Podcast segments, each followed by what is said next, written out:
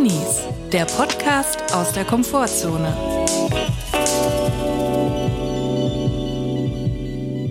Hallo und herzlich willkommen zu einer neuen Folge Drinnies. Wir sind wieder da. Wir hoffen, es geht euch gut und wenn nicht, ist auch okay. Chris, die Frage kennst du schon. Wie geht's dir heute? Mir geht's prima. Die Woche war sehr, sehr wichtig für mich. Ich habe einige Dinge in meinem Leben umgekrempelt, möchte ich sagen. Oha. Und es gibt ja so Scheidewege, ne? Wie die Klitschko-Zwillinge bei der Milchschnitte links oder rechts. So habe ich mich gefühlt diese Woche. Wie bei den KitKat-Brüdern. Genauso habe ich mich gefühlt. Und manchmal muss man einfach vorpreschen. Manchmal muss man einfach einen Punkt setzen, aber auch ein Ausrufezeichen. Es hat lange gedauert, aber jetzt möchte ich eine Ankündigung machen, die jetzt offiziell hier in diesem Podcast bestätigt werden soll. Mir wurden sehr viele Steine in den Weg gelegt. Ich bin immer wieder aufgestanden. Ich kämpfe nicht nur für mich, sondern ich kämpfe für ganz viele Leute Leute da draußen. Ich wurde drangsaliert. Es wird gewiss auch diese Entscheidung, die ich getroffen habe, wird gewiss auch Ressentiments schüren auf der Gegenseite. Es wird kein einfacher Weg. Ich habe mich wie Sisyphos gefühlt, aber nicht der nur einen Stein hat, sondern mehrere Steine. Ich musste immer wieder einen Berg hochrollen. Doch irgendwann habe ich es geschafft. Und diese Woche habe ich beschlossen, ich werde keine Anrufe mehr annehmen, die nicht vorher abgesprochen waren. Ich werde keine unangekündigten Telefonate mehr annehmen. Die werden ignoriert. Ich habe Gänsehaut. Danke für diese Ankündigung. Ich bin wirklich stolz auf dich. Ich weiß, was es für ein Meilenstein ist. Also irgendwann ist auch einfach genug. Irgendwann, Ir genug ist genug. Irgendwann muss man wirklich die Reißleine ziehen. Man muss sich das Leben ja auch so einrichten, dass es für einen selber passt. Ja, und nicht nur für die anderen. Ich finde es super, dass du jetzt so einen neuen Grundsatz hast. Ja, es wird bestimmt auch Kritik hageln. Es wird schwierig. Ich meine, man kann es, ja, ich meine, es ist eine Annäherung an eine Utopie. Dessen bin ich mir bewusst. Es wird auch eine Annäherung bleiben. Darfst nicht vergessen, du bist auch ein Mann des Volkes. Du stehst mit einem Hodensack in der Öffentlichkeit sozusagen. Da musst du auch mit Kritik rechnen. Da musst du sie auch aushalten können. Ist es etwas Gutes, wenn man ein Mann des Volkes ist oder so bezeichnet wird? Ich weiß gar nicht. Es fühlt sich sehr unangenehm Kennst du an. einen Mann des Volkes? Lass mich kurz überlegen. Wer ist ein Mann des Volkes? Also außer Hitler. ja, mit der Vorlage kannst du natürlich jetzt kannst du nicht sagen Thomas Gottschalk. Es würde bedeuten, ich würde Gottschalk mit Hitler vergleichen. Ja, ich glaube, weißt du, wer meines Erachtens ein Mann des Volkes ist? Wer? Richard David Brecht. Ja. Das ist ein mhm. Mann des Volkes. So, ja. der sucht sich, der sucht sich so den kleinsten gemeinsamen Nenner und auf diesem Nenner fußt er seine Karriere. Aber das ist ein anderes Thema. Chris, ich bin stolz auf dich. Wie fandst du die multimediale Einbindung des Höllenbordes? Fand ich mega. Ich finde unser Höllenbord, das hat sich wirklich jetzt schon gelohnt. Das ist wirklich der Hammer. Ich liebe es auch, das zu benutzen. Man darf es nicht übertreiben, aber ich wollte direkt mit einem sogenannten Empowerment starten in diese Folge. Stand up steht für euch ein, ich Leute. Ich habe jetzt irgendwie voll Bock, eine Viertelmillion in dich zu investieren. Für 10% von Chris Sommer biete ich 250.000 Euro. Ja, Working Capital ist das Stichwort. Man muss sagen, die richtige Musik an der richtigen Stelle eingesetzt eingesetzt, ist wirklich, kann wirklich ein Feuerwerk der Emotionen hervorrufen. Das begeistert mich ja auch gerade bei so einer Sendung wie Höhle der Löwen. Diese ja. ganzen kleinen Effekte, wenn jemand so einen Blick alleine schon macht, dann kommt immer dieser, dieser, ja. dieses Säbelrasseln. Ich glaube, ja. das ist so der Effekt, wenn man auf dem, auf dem Schlagzeugbecken mit dem Stick so drüber fährt. Ja. Das ist Gänsehaut-Feeling pur, will man wahrscheinlich sagen. Aber bei Höhle der Löwen ist von allem ein bisschen zu viel. Von der Musik, vom Schnitt, vom Geld, vom Botox, von allem. Es ist von allem immer ein bisschen zu viel. Da äh, kommt ein Gründer und sagt, hallo Leute, ich habe wenig Geld, deswegen, also traurige Klaviermusik, ich habe wenig Geld, oh nein, er ist arm, um Gottes Willen. Ich habe deswegen einen kleinen Garten, noch traurigere Musik, er hat nur einen kleinen Garten und deswegen habe ich einen Spiegel erfunden, den man nach draußen stellen kann, damit der Garten größer wird. da, da, da, episch, episch und alle gucken und dann die Schnitte auf die Blicke. Oh, wow, toll! Für mich ist ja eigentlich das Traurige, dass die Leute das ernst meinen, wenn sie da hingehen. Zum Beispiel Spiegel in den Garten stellen, zu einer Idee für Außenspiegel, da muss man ja erstmal einen Garten haben, wo überhaupt ein Spiegel reinpasst. Mhm. Nochmal zum Thema Musik an der richtigen Stelle. Ich bin eigentlich bin ich die Meisterin darin. Wusstest du das? Wenn ich früher in der Schule so ein Höllenbord gehabt hätte, wie wir es jetzt haben, das wäre wirklich, dann hätte ich wahrscheinlich keinen Abschluss heute. Weil ich habe mich sehr damit beschäftigt, die Situation mit Musik zu unterlegen teilweise. Und da muss man auch sagen, zu meiner Zeit damals, als ich jugendlich war, damals, wir hatten ja nichts. Wir mussten noch richtig arbeiten. Für einen guten Scherz musste man noch richtig arbeiten, muss man selber, muss man wirklich reinklotzen. Ich habe mich akribisch vorbereitet. Ich habe damals mir zu Hause aus dem Internet, natürlich völlig legal, den Song von Hedwigs Theme von Harry Potter, die, die, die, die, die, die, die, die. Aber dieses ganz leise Glockenspiel habe ich mir natürlich hochoffiziell gerippt auf mein Sony Ericsson Handy mit 128 Megabyte, was natürlich schon den halben Speicher eingenommen hat, nur für einen simplen Scherz, der aber wirklich dauerhaft gezündet hat. Und so habe ich immer so ganz leise unterm Tisch, ich habe mein Handy angemacht und dann habe ich unterm Tisch Hedwigs Theme angemacht, aber so leise, dass es kaum hörbar war. Nur wenn es ganz leise war, konnte man dann hören, auch nur ganz leise. Und dann haben manche Leute haben echt gedacht, sie wären verrückt geworden. die haben das dann plötzlich spielen die, die, die, die. Und vielleicht kannst du das mal kurz leise einspielen, damit mhm. man ein Gefühl dafür kriegt, wie das ist, wenn man in der Schule sitzt und gerade so, oh, Zweiter Weltkrieg 1945, irgendwelche Daten im Kopf und plötzlich hört man das. Aber nicht so wirklich. Nein, man hört es nur so leise. Mhm. Und die Leute haben dann teilweise gedacht, sie sind verrückt geworden. Und das war für mich der größte Spaß. Und so akribisch habe ich an meinen Witzen, an meinen Scherzen damals noch gearbeitet. Ja, ich habe auch so einen ähnlichen Scherz gemacht. Ich habe manchmal die Namen ganz leise gesagt. Damals noch in der Schweiz. Patrick. das ist genau mein Humor. Aber hat man gesehen, dass du es gesagt hast oder hast du es dann so hinter der Hand gemacht? Ja, ich saß dann meistens hinter denen und dann haben die halt so gehört, hat mich jemand, hat, war das mein Name so? Und dann habe ich halt nochmal gesagt, dann bin ich meistens aufgeflogen. Aber es war trotzdem ein Spaß. Ach, wir, die Schulzeit. Wir hatten so einen Deal, wo wir gesagt haben, fünf Franken, wenn du das machst, so, oder zehn Franken, mhm. wo wir uns so ein bisschen angestachelt haben, aber es kam nie zu einem großen Eklat. Ich war auch äh, ganz lange, habe ich gar nicht so Späße gemacht in der Schule. Das hat erst sehr spät bei mir angefangen. War, warst du schon immer so lustig drauf und hast ja, Quatsch gemacht? Ja, ja. Ich war leider schon sehr früh sehr lustig drauf. Ich war sehr unkonzentriert. ich habe die ganze Zeit Scherze gemacht. Ich wollte immer die lustigste sein. So Klassenclown-Syndrom. Und ähm, ja, ich habe immer Scherze gemacht, immer. Und die LehrerInnen hatten dann auch irgendwann echt die Schnauze voll von mir, wenn ich sie wieder in den Wahnsinn getrieben habe. So ist es halt. Ich sag immer, die Schulzeit war die Generalprobe für mein Leben. für meine Impro-Comedy-Vorstellung namens Leben. Ich steige ein mit 150.000 Euro für 10 Prozent, Julia. Diese Geschichte hat mich überzeugt ich bin raus. Ich habe erst das irgendwie angefangen, als ich gemerkt habe, die andere meiner Schulklasse, ähm, die bumsen sich schon durch den Jahrgang und ich bin irgendwie immer noch nicht zur Rande gekommen. Da habe ich angefangen, Witze und zu Scherze zu machen, damit es nicht ganz so trist ja, wird, der Schulalltag. Damit man auch irgendwas hatte. ja. Man muss ja auch sagen, bei Hogwarts an der Zauberschule, ist es, nee, Schule für Zauberei? Ja, klar. Heißt die offiziell, ne? Das ist auch, die haben aber auch nicht nur ein äh, Schü SchülerInnen-Problem, die da stunk machen offensichtlich, sondern auch ein massives Lehrkräfteproblem. Nicht Lehrkräftemangel, weil da kommt ja jeder Film kommt ja jemand Neues, es ist offensichtlich genug Personal da. Aber was für Personal ist mir auch mal aufgefallen, was die eigentlich da jedes Jahr kommt neue Lehrkraft, neue Troublemaker, neue Troublemaker rein. Ja, ich weiß auch nicht. Vor allem ist es immer bei Verteidigung gegen die dunklen Künste. Komisch. ja. Einmal kommt jemand rein, der sich für einen Lehrer ausgibt, der aber gar nicht der ist. Also das muss ja auch mal. Gibt es da kein Einstellungsgespräch? Oder? Vielleicht hat er da auch schon viel Safttrank getrunken.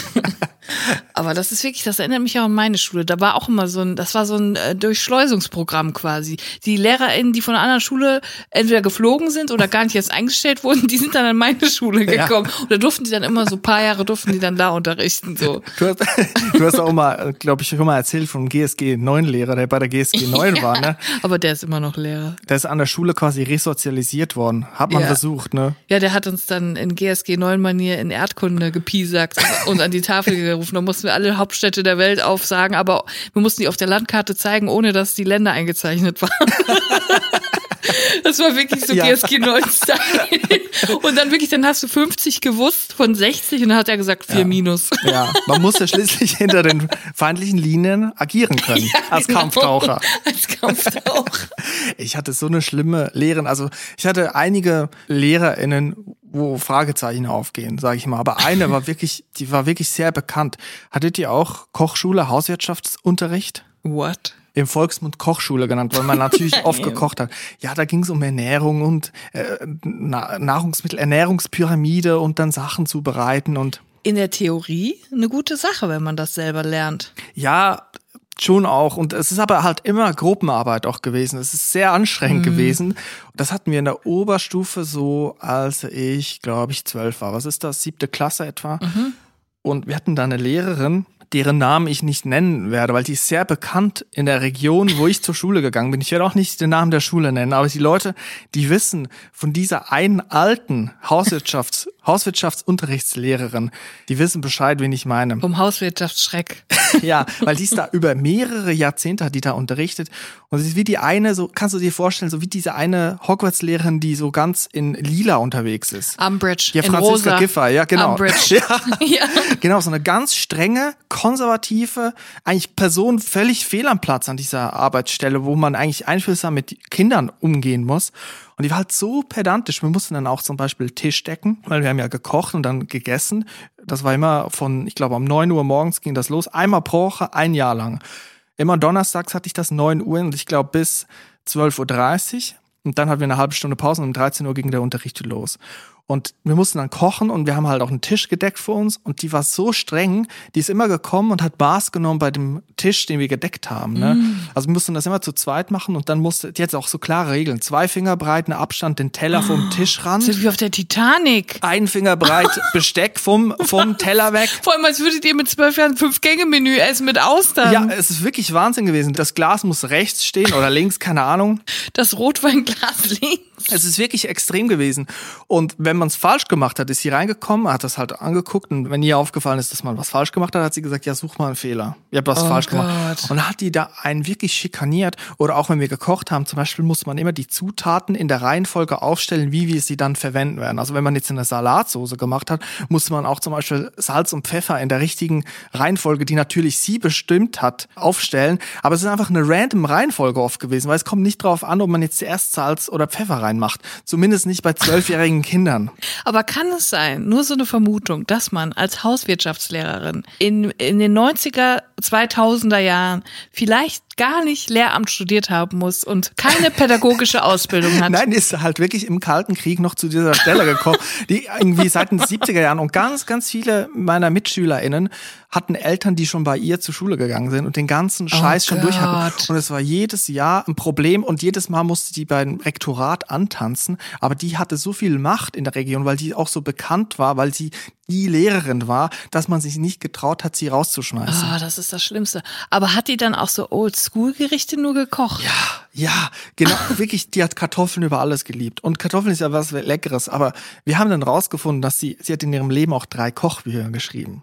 Uh. Und zwar Kartoffeln als Hauptspeise, Kartoffeln als Vorspeise und Kartoffeln als Nein. Nachtisch. Das ist kein Witz. Kartoffeln als Nachtisch. Nein, das ist ja ein geiles Övre. Kartoffelwerk, ein Also Dreiteiler. Die ist, wirklich, die ist wirklich Wahnsinn. Und die war da auch damals schon ein paar, kurz vor der Pension. Also die war da kurz vor Rente, nur noch ein paar Jahre. Und wir hatten halt das Pech, dass wir damals noch zu ihr gekommen sind. Und es war wirklich, die Leute haben wirklich geheult. Und sie hat auch regelmäßig den Unterricht eine halbe Stunde Oh überzogen. mein Gott. Und nicht bis halb eins, sondern bis Punkt eins, quasi bis anschließend zur nächsten Lektion. Und wir mussten dann immer Abwasch machen. Und da waren so Edelstahlbecken, weiß ich noch, auf diesen Kücheninseln von der Schule. Und die durften keine Schlieren haben. Sie ist dann immer gekommen und hat geguckt im quasi Licht, im Gegenlicht, ob da Schlieren drin sind. Oh und wenn Gott. da, wenn das dreckig war, hat sie einen Lappen genommen und nochmal alles nass gemacht, muss man nochmal von vorne anfangen. Und ich hatte einen Freund, der stand da wirklich jede Woche als letzter da und hat da geheult und sie hat einfach nichts gemacht wie dagegen. Das ist wirklich schrecklich so. Aber da sage ich mir immer, es gibt immer so ein paar LehrerInnen, die das so geil finden, dieses Machtgefälle und die das dann ausnutzen müssen, weil sie ihre eigene Traurigkeit kompensieren müssen mit diesem Machtausspielen, weil sie zu Hause weder Familie noch Freundin haben, sondern nur 400 Kilogramm Kartoffeln. Ich glaube, die hat abends am Tisch gesessen, dann hat sie den kleinen Kartoffeln, hat die Augen aufgeklebt und dann hat die mit denen gesprochen. So stelle ich mir so, so Person privat vor. Ja, die hat halt auch einfach ihre Macht ausgenutzt und so. Wir konnten nichts dagegen machen, wir haben alles versucht, Ja, wir haben klar. dann geschwänzt und alles und naja. Soll sich ficken. Ja, so, die- das habe ich jetzt einmal gesagt. Ich glaube, die lebt immer noch, die kann sich echt mal ficken, ey. Sie kocht immer noch Kartoffeln. Ich habe letztens was gelesen zu Daniel Radcliffe, bekanntermaßen Harry Potter. Wir sind jetzt hier voll Potterheads. Ja, das tut bist so leid. drin, Chris, ey. mich- ich freue mich richtig. Nach Jahren habe ich dich endlich zu Harry Potter gebracht. Ja, es ist ja auch eine gute Sache. Ich habe meinen Weg da reingefunden, so wie mit den Telefonaten, die ich nicht mehr annehme. Gewisse Dinge brauchen eben Zeit. So und ich habe bei Daniel Radcliffe habe ich gelesen, dass er mal natürlich auch Theater gespielt hat nach seinem großen Erfolg mit Harry Potter und so. Hat Mhm. In sich- London. Genau, er hat sich, glaube ich, in London äh, am Theater ausprobiert und er ist natürlich ein Star gewesen, schon seit ein Kindes und die Paparazzi waren hinter ihm her. Und wenn du eine Arbeitsstelle hast, am Theater und du da jeden Tag probst und jeden Tag auftrittst, wissen das natürlich die Paparazzis nach einem halben Tag und sind dann für die nächsten sechs Monate da und wollen dich jeden Tag ablichten. Ja. Spät abends, wenn du nach der Vorstellung vielleicht einen getrunken hast, früh morgens, wenn du verkatert oder kaputt oder genervt oder zu spät dran zum Theater rennst oder gefahren wirst.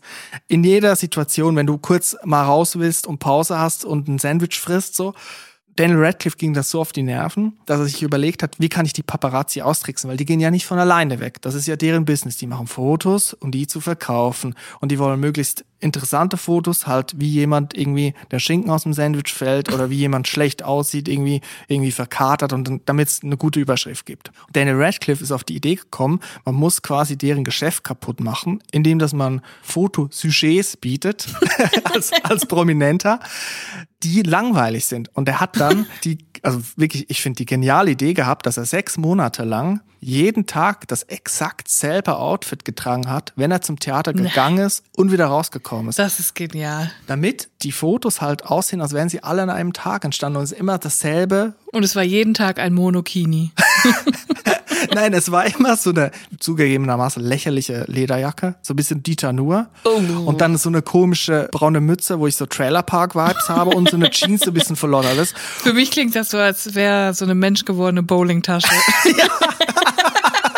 Weißt du, diese groß mit diesen kleinen Henkeln. Ja, ja, genau. Auch so immer ein bisschen verlebt, aber zu einem Maß, zu einem Grad, wo man sagen kann, das ist ein normales Leben. Das ne? ist noch nicht gekippt. Genau. Und der hat das halt durchgezogen. Sechs Monate lang, jeden Tag dasselbe Outfit. Und dadurch hat es für die Leute, die den Paparazzi die Fotos abkaufen sollten, dann so ausgesehen, als hätten die halt alle Fotos am selben Tag gemacht. Das ist so gut. Und das ist ja kontraproduktiv. Man will ja immer was Aktuelles, ne? Das stimmt.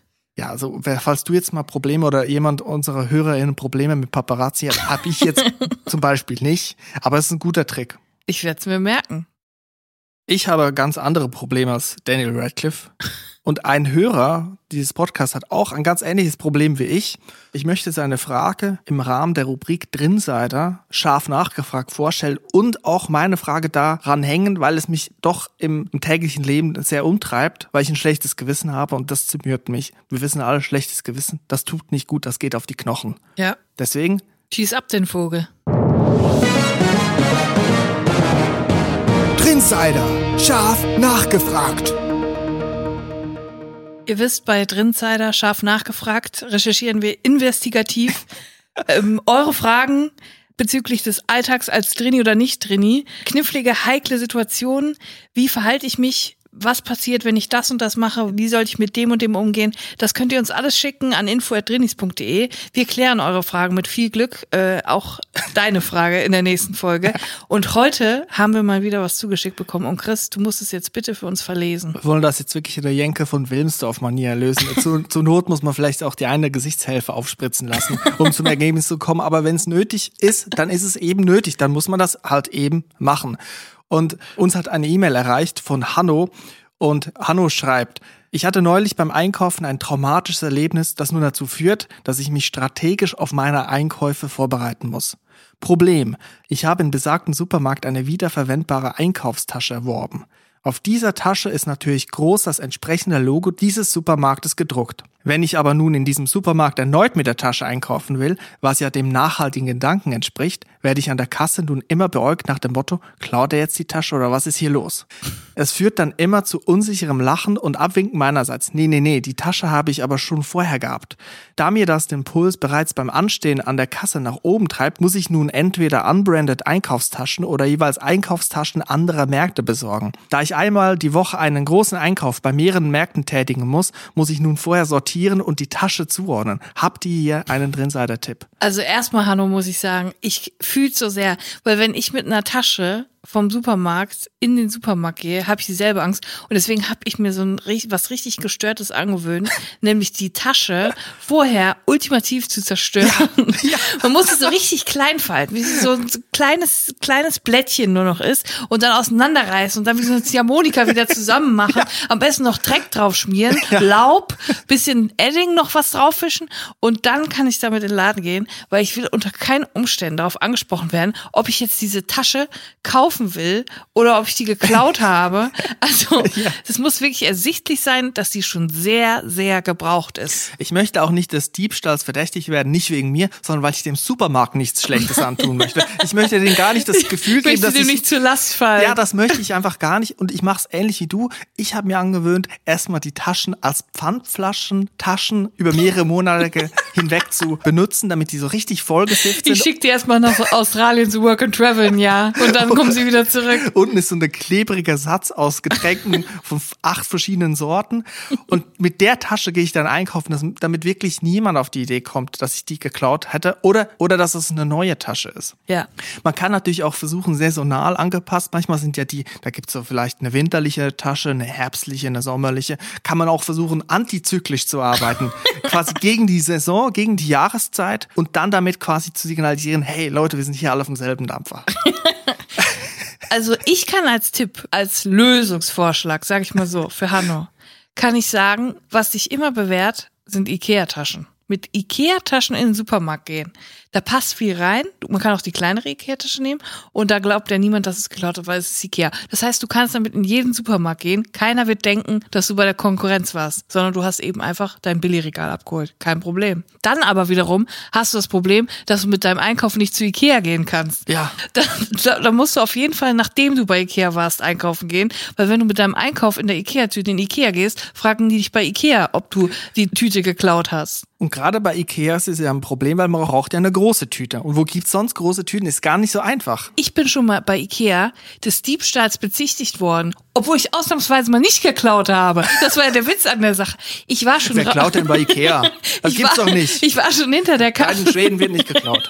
Ich war schon hinter der Kasse und dann bin ich in den Schwedenshop gegangen. Ich wollte ein bisschen rumbummeln mit einer Freundin und dann war da so ein, es gibt ja immer diese Gittercontainer, wo dann die Tüten drin sind. Und dann war im Schwedenshop ein Gittercontainer mit den gelben Tüten und die gelben Tüten sind ja für im Laden. Die darf man ja nicht mit rausnehmen. Draußen gibt's nur die blauen. Genau, zum Kaufen gibt's nur die blauen. So, also der stand im Schwedenshop, also meine Freundin und ich, jeweils eine gelbe Tüte genommen und angefangen zu shoppen. Die Sachen in die Tüten gemacht. Auf einmal kam wie von der Tarantel gestochen der Typ von den Expresskassen rüber in den Schwedenshop, der gar nichts mit Schwedenshop zu tun hatte, und sagt, wo habt ihr die Tüten her? Ihr habt die geklaut. Und ich so hier ganz ruhig, hier vorne ist ein ganzer Container mit Dingen. Das kann nicht sein, das stimmt nicht. Und ich sehe, hier sehen Sie doch, zwei Meter von Ihnen entfernt ist ein Container mit den Tüten. Nein, das kann nicht sein. Und dann war es ihm so unangenehm, weil er dann gesehen hat, dass da wirklich jemand, es war wohl ein Fehler von den Mitarbeitern, dass sie da die Tüten hingestellt haben, weil die darf man nicht in Schwedenshop benutzen. So, auf jeden Fall ist der so, der ist so wild geworden. Der hatte eine rote Birne. Es war so ein richtiger, so eine richtige so eine so eine Nazi-Petze, weißt du?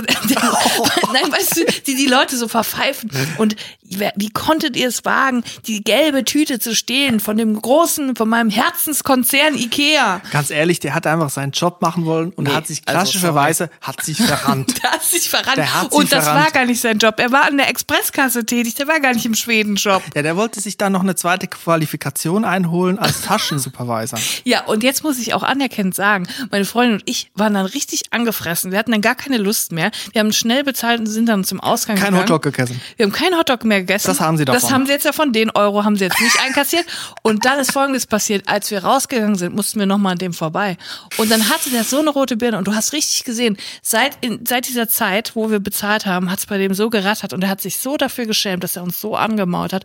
Und dann hat er sich bei uns entschuldigt. Dann hat er gesagt, hier nochmal Entschuldigung, mein Kollege hat die da hingestellt, aber das hätte er gar nicht machen dürfen. Hat aber seinen Kollegen nochmal verpetzt. Das fand ich auch geil. Und dann denke ich mir so, ja, okay, das muss ich jetzt fairerweise dazu sagen. Er hat sich entschuldigt. aber, doch dieser, nett. aber das war ein filmreifer Ausraster. Wir sind ja total nett. Ne? Wir sind ja nicht so, dass wir jetzt, äh, äh, sondern wir haben einfach nur eine Tasche genommen und haben da unsere gefrorenen Heidelbeeren reingemacht. Ganz ehrlich, da bin ich auch auf Seiten der Leute, die da angestellt sind. Ich kenne es vom Mittelaltermarkt. Die Leute sind in Rage. Wenn es Hast du etwas die gibt, auch so angeschrieben? Nein, da habe ich nicht, aber irgendwann, da hast du so eine kurze Zündschnur, ne? Also die Hutschnur. Die, eine kurze Hutschnur, die dir platzt, die Zündschnur Die, platzt. Zünd, die Zündschnur am Hut. Auf jeden Fall reißt sich auseinander und manchmal verrennt man sich. Manchmal verrennt man sich. Ja, das stimmt auch. Und da ist auch einfach so viel äh, Trouble und Struggle mit den Leuten. Es ist einfach so viel los bei Ikea. Eigentlich ist Ikea wie ein moderner Mittelaltermarkt. Ja, im Mittelalter gab es auch viele Kerzen. Mega Gag, alle voll am Lachen. Ich muss aber eine Anschlussfrage an Hannos Frage stellen. Jetzt nehmen wir an, du möchtest zu Ikea und du brauchst eine große Tüte. Die gibt's zum Beispiel beim dänischen Bettenlager. Oder Mhm. anderes Beispiel. Du gehst zu Lidl und hast eine Aldi-Tüte dabei. Und das beschäftigt mich ja. Das macht mir ein richtig schlechtes Gewissen, wenn ich da in ein Geschäft gehe, in einen Supermarkt und denen suggeriere, als würde es auf diesem Planeten noch einen anderen Supermarkt geben. Sogenanntes Fremdshoppen. Ja, das, das tut mir dann leid, weil man geht doch zu Lidl, zu Aldi, whatever, rein und vermittelt denen, es gibt nur Lidl auf dieser Welt. Es gibt nur Aldi, es gibt nur Rewe, es gibt nur dänisches Bettenlager und es gibt kein Ikea, es gibt kein Penny und es gibt kein Netto. Man muss den Leuten ja vermitteln, ihr seid die einzig Waren. Ich gehe auch nicht zu Aldi rein und sage, habt ihr dies, das Produkt, was bei Lidl gibt? Das ist ja No-Go. Du, du kannst nicht die Paralleluniversen vermischen. Du kannst ja auch nicht, Harry Potter sagt ja auch nicht, sorry Ron, ich kann jetzt nicht los mit dem Besen, ich muss noch Star Wars gucken. Das, das geht ja nicht. Ich habe ja schon ein schlechtes Gewissen, dass ich, seit ich in Köln wohne, Aldi Nord mit Aldi Süd betrüge. Ganz ehrlich, ich habe das Gefühl, ich betrüge die Aldi-Brüder. Auf jeden Fall, was macht man, wenn man jetzt knietief in der Schlange steht bei Edeka und man hat eine Rewe-Tüte dabei und das tut mir dann weh. Also das finde ich keine gute Performance am Kassenband. Ja. Wenn ich dann aufschlage, ich habe meinen Einkauf sortiert, Gemüse hinten, Brötchen hin, ich stehe dann an am, am Ende der Kasse, mache meine Rewe-Tüte auf, stehe beim Edeka, da habe ich kein gutes Gefühl. Das schlechte Gewissen kaufen mit ein. Ja. Wie verhält man sich dann da? Also eigentlich muss man dann eine neue Tüte kaufen. Und dann kann man die vielleicht ja im Wechsel dann benutzen. Du musst eine neue Tüte kaufen und deine alte Tüte in die neue Tüte tun. Und dann kannst du die alte Tüte füllen. Und dann quasi so als Umschlag um die andere Tüte hast du dann die, so wie man es auch vom Alkohol kennt, den man in Papptüten macht. Ich kenne das Problem auch. Ja, also mich treibt das wirklich um. Das beschäftigt mich und das tut mir leid. Ich möchte den Leuten suggerieren, dass es nur diese eine Filiale auf dieser ganzen Welt gibt und es ist auch die beste Filiale. Ich würde am liebsten jedes Mal, wenn ich in den Supermarkt gehe, Merch von dem Laden anhaben. Wenn ich zu Rewe gehe, will ich eine Rewe-Kappe, ein Rewe-Polo-Shirt, eine Rewe-Hose, Rewe-Racing-Schuhe und, und Rewe-Rucksack. Und alles in Rot. Und damit will ich an der Kasse stehen mit meiner Rewe-Tüte und mit meinem Rewe-Portemonnaie und will es aufmachen und dann habe ich meine Sparkassenkarte in der Rewe-Optik. In Rewe und mit einem Geißbock drauf. Weißt du, du kannst ja auch nicht, du kannst ja noch nicht mal in der Filiale, wenn du in der IKEA-Filiale Köln-Godorf stehst, kannst ja nicht sagen, gibt's das hier nicht oder muss ich dann nach Ossendorf? Das ist ein No-Go. Ja, dann wird's plötzlich ganz still und die Musik hört auf und Ossendorf schallt so durchs Raum, durch, durchs ganze, durch den ganzen Container. Das kannst du nicht bringen. Ossendorf, Ossendorf, Ossen, Ossendorf. Er hat Ossendorf gesagt. Was will er denn da? so, dann tuscheln alle so. Ja, ist bestimmt ein No-Go. Also Godorf und Ossendorf sind ja auch nochmal Unterschiede, ne? Das sind Welten. Das sind Welten. Trinsider. Scharf nachgefragt. Du weißt, Chris, es ist Ende des Monats. Du weißt, welche Zeit es ist. Du weißt, was es bedeutet. Der Drini des Monats wird gekürt. Drini of the Month. Dazu sei gesagt, alle Leute, die bis jetzt noch nicht ihr Drini des Monats Überraschungspaket bekommen haben, wir sind dabei.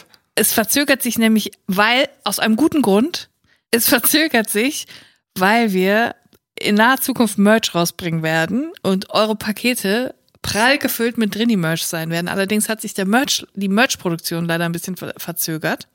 Aber ihr könnt euch da, dafür doppelt freuen. Es sind richtig geile Sachen im Paket. Und zum Merch werden wir irgendwann auch noch was sagen, wenn es dann soweit ist. Wir haben euch nicht vergessen. Und jetzt möchte ich direkt den neuen Kandidaten vorstellen.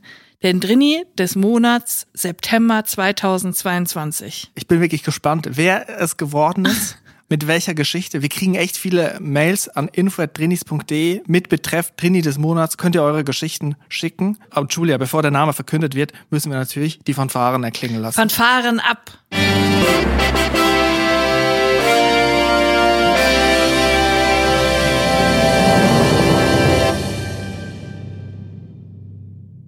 Rini des Monats, September 2022 ist ein Hörer, der anonym bleiben will und von der E-Mail-Adresse seiner Frau geschrieben hat. Ich darf leider seinen Namen nicht nennen und ich kenne auch nur den seiner Frau, weil er ja, wie gesagt, von ihrer Adresse geschrieben hat. Er möchte wirklich sehr, sehr dringend anonym bleiben. Also zwei doppelt verschlüsselt quasi. Doppelt verschlüsselt. Das sind schon die Methoden, die hier angewandt werden müssen. Auf jeden Fall sicher gehen, damit die, die wahre Identität nicht aufgedeckt wird. Aber ihr wisst, bei uns sind eure Daten sicher. Eure Namen werden nicht genannt, wenn ihr das nicht möchtet. Es sei denn, ihr schreibt extrem dumme Mails, dann werde ich die alle vorlesen mit Dann werdet ihr Adresse. geschämt.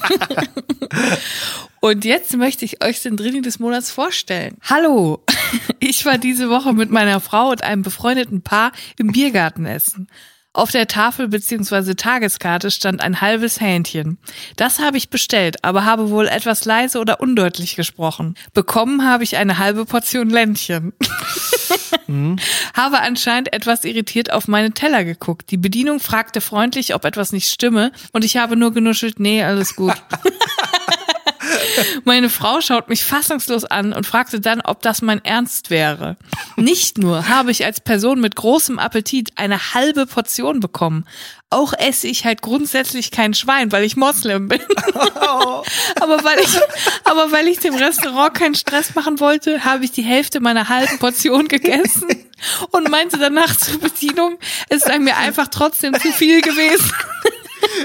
Ich denke, sie hat es mir nicht abgenommen und ich werde nie wieder in dieses Restaurant gehen. Bitte keinen Namen nennen. E-Mail-Adresse habe ich von meiner Frau genutzt. Meine Eltern bringen mich um, wenn sie das erfahren. Euer Podcast spricht mir aus der Seele. Danke für alles. Liebe Grüße. Ja, also das ist mir auch schon passiert. Sachen falsch, nicht falsch bestellt, aber fa etwas Falsches bekommen. So, er hat ja auch nicht falsch Ja. Und dann wird natürlich nichts gesagt. Natürlich nicht. Oder auch mal, wenn irgendeine Suppe kommt oder so. Niemals. Also Suppe würde ich eh nie bestellen, aber wenn irgendwas kommt, was total versalzen ist, ich, ich würde nie und nimmer mich beschweren. Ich auch nicht. Ganz ehrlich, wenn ich im Restaurant bin und die Situation des Bestellens hinter mir habe, kann die Bedienung mir auch einen äh, gefrittierten Ziegelstein dahinter. Ich würde den essen aus Höflichkeit. Ab dem Moment ist mir alles egal. Ich esse dann wirklich alles, weil ich möchte auf keinen Fall, dass nochmal die ganze Runde oder sogar das ganze Lokal guckt, weil ich mich wegen irgendwas beschwere oder so. Ich will die betrieblichen Abläufe nicht stören. Das ist ja wohl ganz klar. Das ist ein Drini-Ding. Ja, ist völlig klar. Und da komme ich zu Kreuze gekrochen in ein Lokal rein. Und da bin ich eigentlich sogar froh, dass ich denen noch viel Geld da lassen kann. Da würde ich mich auch nie beschweren. Und ich habe es auch schon mal erzählt, Horst Lichter. Ich habe mir zwei Sachen von Horst Lichter abgeschaut. Den Schnurrbart? Den Schnur, eigentlich drei Sachen. Schnurrbart, die Westen. Und dass er Essen nie zurückgehen lässt, weil er weiß oder es schon mal erlebt hat, dass Köchinnen in das zurückgegangene Menü, wenn sie es nochmal zubereiten, dann mal auch gut und gerne mal reingespuckt wird. Sagt er. Sag komm. nicht ich, sagt er. Also ich möchte jetzt mal sagen, erstens ist das 100% noch aus den 80er Jahren Ja, und das ist zweitens ist, das aus Lokalen, in denen Horst Lichter gearbeitet hat. Also das mu- das muss man jetzt auch mal so Da sagen. tropft sowieso der Schweiß Da schon die ganze Zeit ins Dicke Menü rein. Speckbohnen mit Schweiß, das ist doch sowieso alles egal. Ganz ehrlich.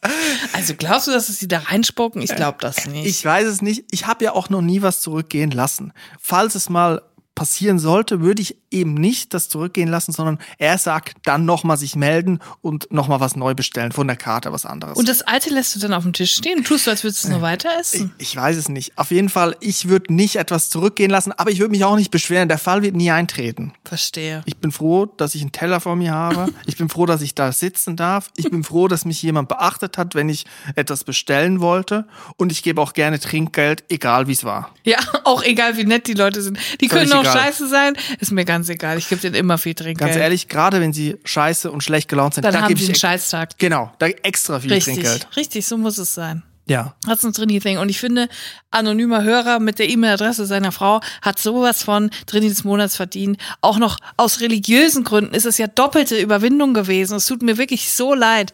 Aber manchmal geht's einfach nicht anders. Und wir versprechen es, wir werden deinen Eltern nichts davon sagen. Hattest du schon mal irgendwie so ein Erlebnis, dass du mal was zurückgehen hast lassen oder dass wir was komplett Falsches gekommen ist oder was du völlig andere Vorstellungen hattest? Auf jeden Fall. Bei mir ist ja das Problem, dass ich generell keine Tomaten esse und nichts, was damit zu tun hat. So. 99 Prozent aller Speisen, die du in Deutschland in Restaurants bekommst, ist mindestens immer eine Tomate drin.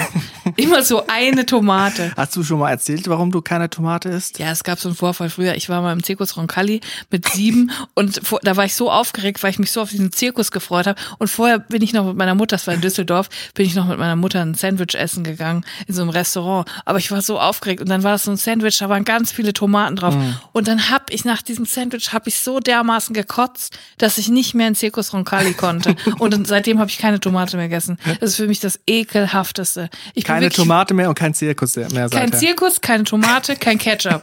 Se- Seit ich sieben bin. Und es ist wirklich so geblieben. Ich habe eine richtige Tomatenphobie. So, aber das ist ein anderes Thema. Und alles, was ich bestelle, muss ich immer sagen, bitte ohne Tomaten. Und das ist halt, in 50 Prozent der Fällen wird das halt vergessen. Sagst du so wie Karl Lauterbach Senza Sale? Sagst du Senza Tomato? Senza, Senza Tomati. Ja. Nein, aber ähm, ja, könnte ich mir mal angewöhnen. Vielleicht, äh, vielleicht klappt es dann, dass die Tomate nicht Damit dabei es ist. noch peinlicher wird. Ja, es ist mir eh schon unangenehm, immer zu sagen, aber bitte ohne Tomaten. Ich hasse ja auch Leute, die immer so tausend extra Würste haben, aber bitte das extra und bitte das ohne das und das So und das. Michel Friedmann mit Christoph Schlingensicht bei Durch die Nacht. So die Szene. Ich gehe in meine Küche und dann geht er einfach in die Restaurantküche und Ja. kocht selber. Haben, glaube ich, alle schon gesehen, ne? Diese Durch die Nacht-Folge mit Christoph Und Schlingensicht das und ist doch Michael wirklich der Friedmann. Kanon in Deutschland. Ja. Aber es wird immer die Tomate vergessen rauszulassen. Und deswegen habe ich schon sehr, sehr oft, ich lasse, ich sag da nie was. Ich nehme das dann und dann versuche ich immer akribisch mein Essen von dem Glibber der Tomate zu trennen und esse dann so um die Tomaten rum. Das ist sehr würdelos, aber das mache ich von Herzen gern, um den, um den Betrieb nicht unnötig aufzuhalten. Ich habe etwas sehr ähnliches, und zwar mit kalten gekochten Eiern in belegten Broten. Aber ich sag mir, in, ich habe letzter Zeit habe ich beobachtet an mir, dass ich sage, komm einfach Augen zu und durch. Und das dann nur halb so gut für mich, weil es ist ja nicht so groß das Ei im Vergleich zum belegten Brötchen. Nimm vielleicht ein Drittel des Durchmessers ein, je nach Größe des belegten Brötchens. Da kann ich auch mal drüber hinwegblicken. Aber ich verstehe dich, ich verstehe den anonymen Hörer und ja, irgendwann in den nächsten drei bis vier Jahren wird er ein Paket erhalten.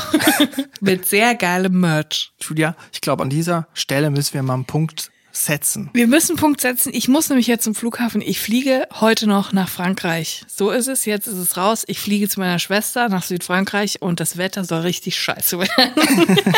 und ich habe mich voll gefreut, weil in Südfrankreich ist immer so heiß und es ist irgendwie von jetzt auf gleich von 40 Grad auf 13 Grad runtergekühlt. Aber ich bin bereit und ich werde die meiste Zeit, glaube ich, im Supermarkt verbringen. Im Carrefour und im Casino. Casino heißt der andere Supermarkt. Der heißt Casino. Der heißt? Casino. Also ich werde nicht ins Casino gehen, weil ich bin ja spielsüchtig, das wissen wir alle inzwischen.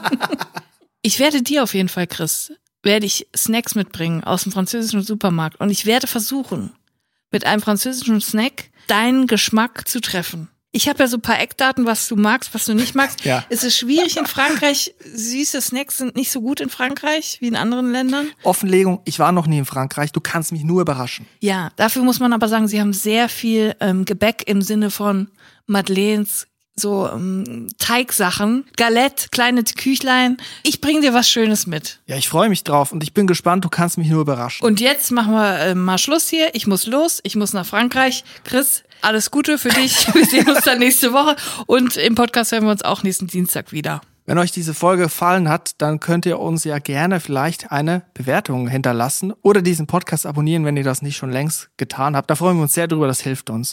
Ich wünsche euch eine gute Woche. Bleibt drin, bleibt gesund. Auf Wiederhören und tschüss. Tschüss.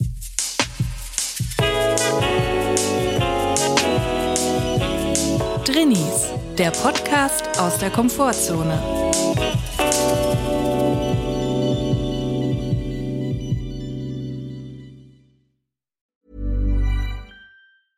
Even when we're on a budget, we still deserve nice things. Quince is a place to scoop up stunning high-end goods for 50 to 80% less than similar brands.